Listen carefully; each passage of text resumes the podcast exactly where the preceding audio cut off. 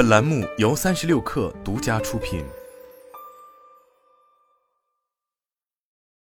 本文来自界面新闻。一月十七日，据多家媒体报道，近日，喜马拉雅创始人兼 CEO 于建军在公司年会上透露，喜马拉雅于二零二二年第四季度首次实现单季度千万级的盈利，这也是喜马拉雅创业十年来首次实现盈利。对于上述消息，界面新闻向喜马拉雅方面求证，截至发稿前暂无回应。音频内容平台喜马拉雅成立于二零一二年，此前屡次冲刺上市，但过程并不顺利。二零二一年五月一日，喜马拉雅向 SEC 提交了 IPO 申请。二零二一年九月十三日，喜马拉雅再次向港交所提交上市申请书，联席保荐人为高盛、摩根士丹利中金公司。直到二零二二年三月二十九日，喜马拉雅在港交所更新了招股书。招股书显示，高盛、摩根士丹利和中金为联席保荐人，腾讯、阅文、百度、小米、好未来、索尼音乐为战略投资者。喜马拉雅称，此次更新为按照联交所上市规则要求更新数据和资料。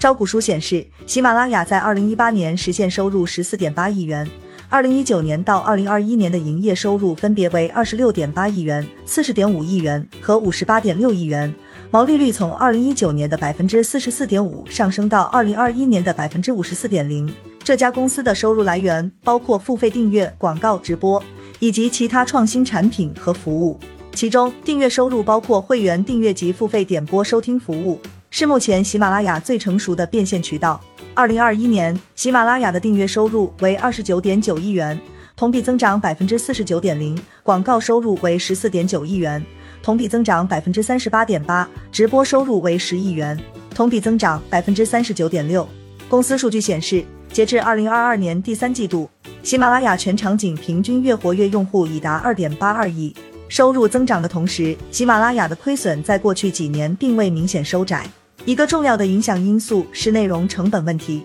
招股书显示，喜马拉雅的成本主要来源于与内容创作者及第三方 IP 合作方分成内容成本、支付手续费、其他创新产品采购成本、带宽成本以及薪金及福利成本。二零一九至二零二一年，公司内容创作者收入分成和购买版权的内容成本分别约为十点六四亿元、十五点四九亿元和十九点三亿元，占总收入比例分别为三十九点五、三十八和三十三。此外，二零一九年至二零二一年，喜马拉雅销售及营销费用达十二点一九亿元、十七点零七亿元、二十六点三亿元，分别占总营收的百分之四十五点二、百分之四十一点九、百分之四十四点九。二零一九年、二零二零年及二零二一年，喜马拉雅经调整年内亏损分别为人民币七点四八亿元、人民币五点三九亿元及人民币七点五九亿元。喜马拉雅当时在招股书中表示。未来计划实现盈利，主要途径包括持续扩大用户群及提升用户活跃度，提升多元化变现能力，以及增加经营优势。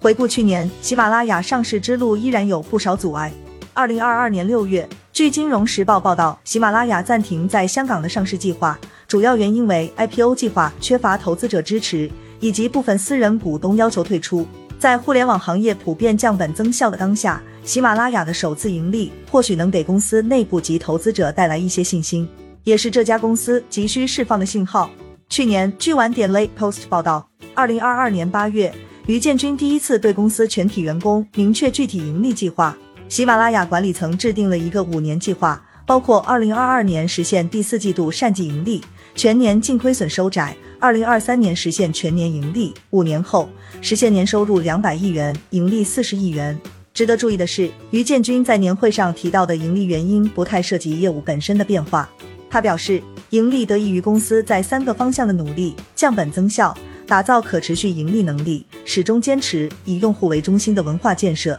提升战略与组织清晰度。